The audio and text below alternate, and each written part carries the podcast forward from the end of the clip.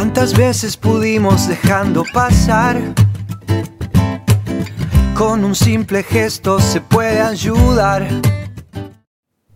Hola, soy Paulina, comunidad de base José Aldunate, coordinadora Paz de Justicia.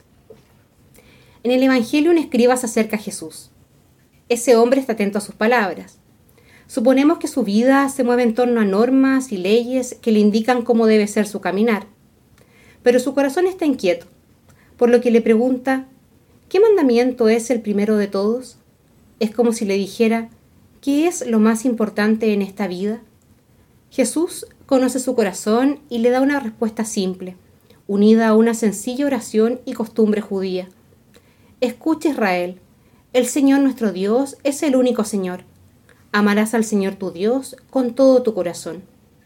En ella lo invita al Dios de la escucha, ese que habla sin palabras. Por ahí dicen que la oración es la única forma de comunicación que no necesita de idiomas. Luego le dará la clave con el ama a tu prójimo como a ti mismo. Cuando nuestra fe se llena de ritos con poco sentido, es fácil perder el centro del seguimiento pero en la escucha del Dios presente en el misterio último de la vida, que es el amor, todo pareciera clarificarse.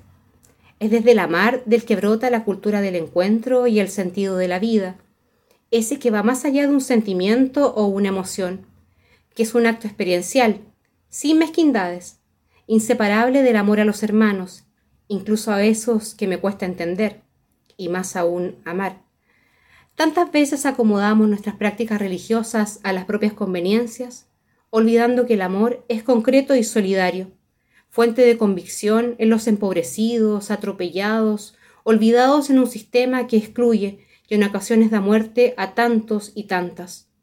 ¿Cómo vamos a amar al Dios Padre Madre si no amamos a sus hijos e hijas que habitan su casa común?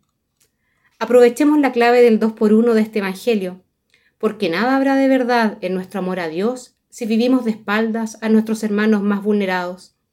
Construyamos el reino de Dios y su justicia de manera generosa y confiada, que lo demás vendrá por añadidura. Es hoy el momento de empezar a actuar. Ya no hay tiempo que esperar.